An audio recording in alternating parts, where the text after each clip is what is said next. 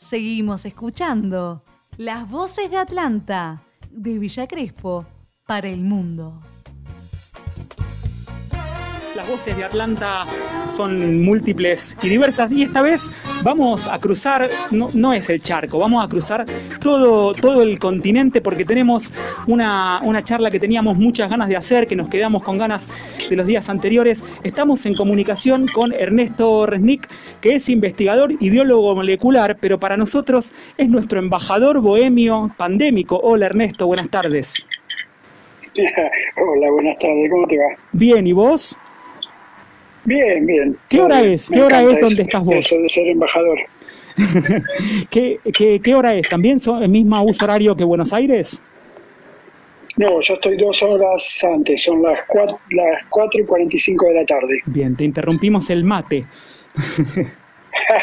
no, estaba, estaba leyendo cosas, como siempre. Muy bien, Ernesto, antes de meternos en las cosas serias, quería preguntarte cómo avanza el desarrollo de la vacuna polaca. Me metí en problemas con esa. Eh, no, bueno, ojalá hubiera una vacuna polaca, porque cuantas más vacunas hay, más las chances de que algunas se derramen a los países que no tienen tantas vacunas. Sí, Pero lamentablemente la polaca no existe. No, es así. Eh, primero hacerte algunas preguntas, algunas preguntas bohemias. ¿Cómo, ¿Cómo llevas esa bohemia en la diáspora? ¿Cuál fue y cuál es hoy tu relación con Atlanta, con Villa Crespo? Eh, mi relación sigue siendo íntima. Yo todos los fines de semana estoy prendido a ver qué pasa. Los, me escucho los partidos cuando puedo, los veo cuando puedo. Acá tengo TIC internacional y si no hay fútbol de primera, pasan el nacional y están pasando muchos partidos de Atlanta, así que en general eh, lo estuve viendo. Así que sí, mira, hace ya 30 años que me fui, pero he estado pegado a Atlanta estos 30 años sin parar. Los primeros años estuve muy ligado cuando apareció la internet, hice la, la primera página de Atlanta con, con bohemios famosos como Carlitos Storch, que Julián Lasky, eh, así que siempre estuve, siempre estuve muy al tanto de lo que pasa con Atlanta. Hola Ernesto, ¿cómo estás? Diego te saluda. Hola, ¿qué tal? Eh, ¿Cuánto falta para que abras una peña bohemia? ya me lo dijeron. Y lo que pasa es que no somos muchos acá, ¿no? Sabes que en una época había otro que no, no, era, yo no lo conocía tanto, pero era, había otro bohemio, pero ahora que yo sepa soy el único. Eh, bueno, seguramente pronto eh, conquistarás algunas otras almas. Ernesto, eh, te hemos visto mucho hacer eh, muchas explicaciones, hacer muchas aclaraciones respecto a, al desarrollo de, la pandemia eh, y todos te presentan como biólogo molecular. Yo quería preguntarte qué es exactamente lo que haces eh, dentro de tu campo disciplinar, cómo llegaste vos a este campo de la, de la biología molecular. Bueno, en, realidad en este momento ya casi no soy más biólogo molecular. Soy trabajo en una compañía de biotecnología desarrollando anticuerpos monoclonales. En biología molecular fue mi doctorado. Cuando yo vine a Estados Unidos vine a hacer un doctorado y es lo que hice biología molecular, el estudio de la regulación de los genes para que hagan algo, ¿no? Yo estudiaba bacteria, después estudié eh, desarrollo embrionario molecular y ahora desarrollo anticuerpos monoclonales. Eso es lo que me ha un poco ligado a la pandemia, lo que lo, lo que trabajo ahora tiene que ver con kits de diagnóstico y anticuerpos monoclonales terapéuticos para, para COVID. Esa, esa es pues, rápidamente mi carrera, que obviamente es un poco más larga. Sí, sí, me, me, imagino.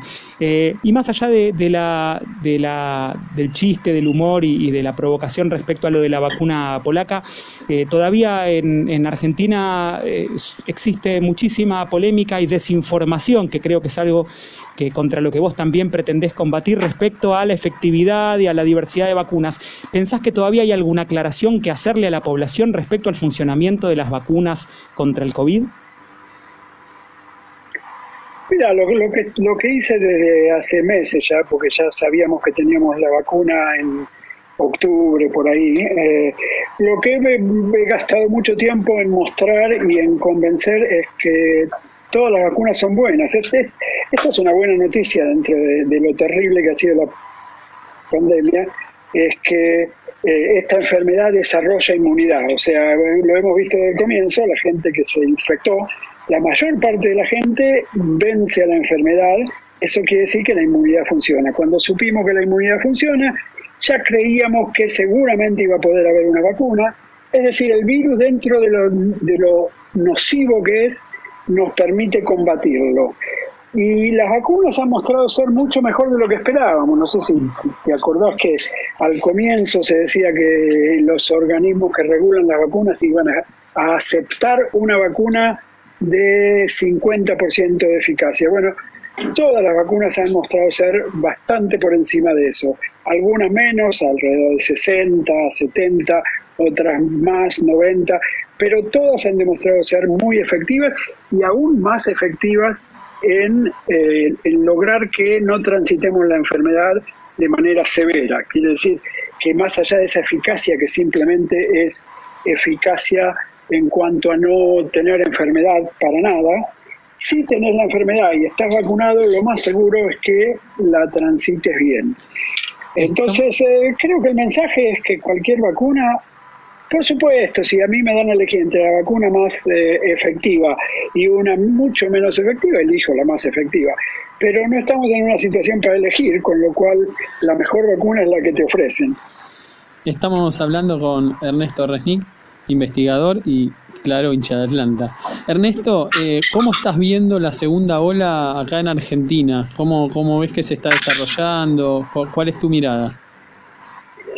Es preocupante, lo de estos días es preocupante, ¿no? Recién acabo de escuchar el número de hoy y bueno, otra vez en, más de 25 mil. Eh, es preocupante por la velocidad en la que se dio este nuevo crecimiento, ¿no? La, primera ola fue eh, danina, pero fue dentro de todo más chata, con los hospitales eh, no saturados, es decir, que se pudo atender a todo el mundo.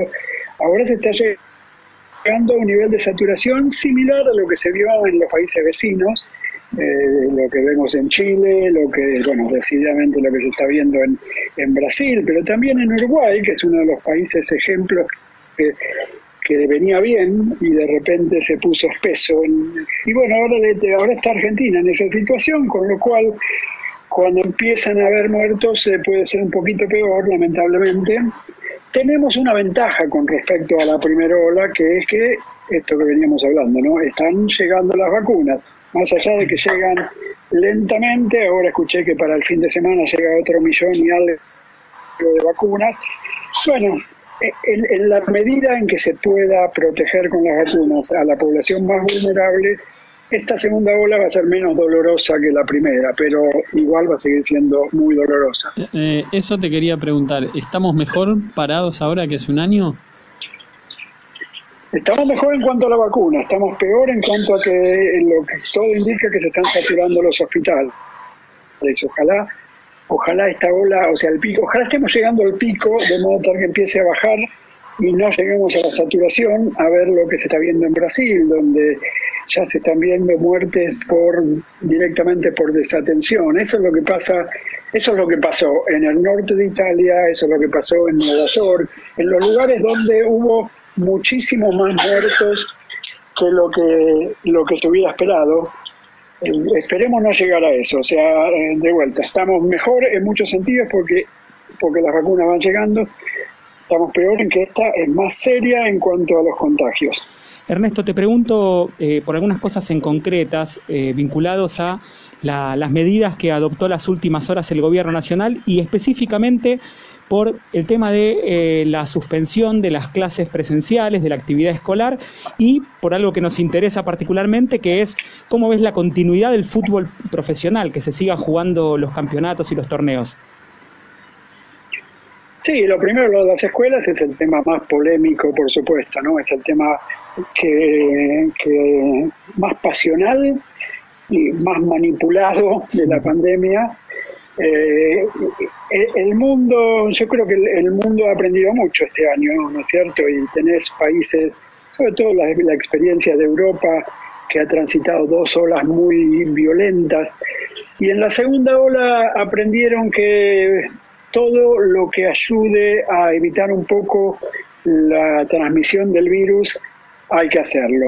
Tenés países como Alemania, Francia, eh, Portugal, eh, Gran Bretaña sobre todo, donde en la primera ola no quisieron o trataron de no cerrar escuelas, salvo al comienzo. Bueno, ahora decidieron que las escuelas hay que cerrarlas porque transmitir el, parece poco, ¿no? Y aunque te digan que los números de transmisión en las escuelas son pequeños, y son pequeños, pero esa, esa, esa pequeñez se amplifica, eso es lo que, así es como funciona una epidemia, ¿no? Decir que solamente se contagia eh, el 0, algo por ciento de los chicos, primero es un número un poco falso porque a los chicos no se los testea porque no tienen síntomas, pero además si fuera un 1%, después los chicos lo llevan a la casa, lo transitan con otros amigos, se amplifica. La, la, la, la esencia de una epidemia y sobre todo esta con un virus tan contagiante es que ahí donde empieza se arma una explosión de casos. Esto es lo que pasó en todo el mundo.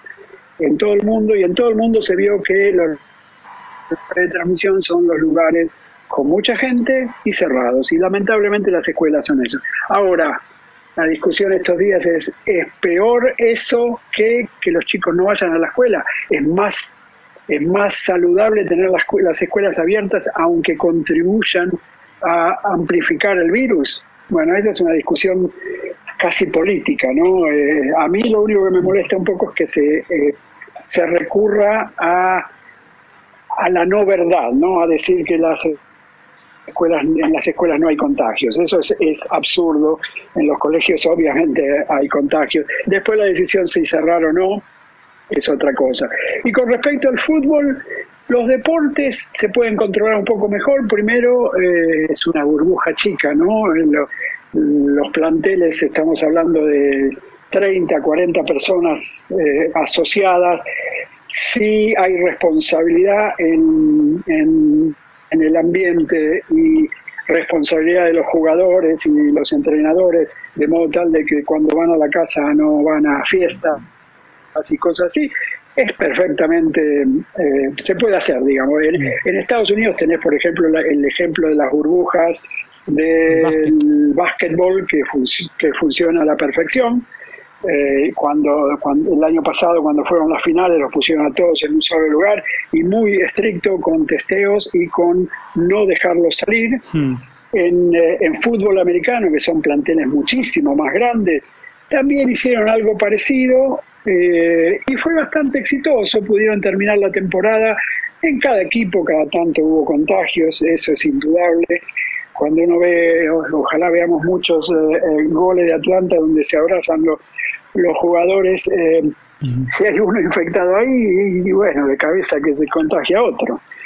Pero yo creo que ahí es, es eh, primero es un riesgo más pequeño, segundo son jóvenes en general con vidas separadas de sus padres y abuelos, no son como los chicos que necesariamente vuelven a la casa a mayores. Entonces yo creo que es más seguro, yo creo que se puede seguir jugando al fútbol. Por supuesto, eh, como todas las cosas, también es una cuestión de qué riesgo querés tomar, ¿no? Y si la situación se pusiera muy espesa, qué sé yo, uno tendría que cortar temporariamente, pero mientras no haya público, creo que es una actividad relativamente segura. Ernesto, te agradecemos muchísimo la comunicación, se nos está acabando el programa, no queríamos dejar de tener esta charla con vos y, sentir orgullo cada vez que, das estas explicaciones tan claras, tan, tan escolares también, y de fondo vemos ese banderín bohemio suelto en Estados Unidos. Así que gracias por todo eso también. No, gracias a ustedes, es un orgullo estar con ustedes. Llámenme más seguido. ¿Cómo que no? ¿Cómo que no? Gracias. Hasta luego. Hasta luego. Atlanta está en todas partes y ahora también está en la radio. Voces de Atlanta, el programa oficial del Bohemio. Voces de Atlanta, Voces de Atlanta, de Villa Crespo para el mundo.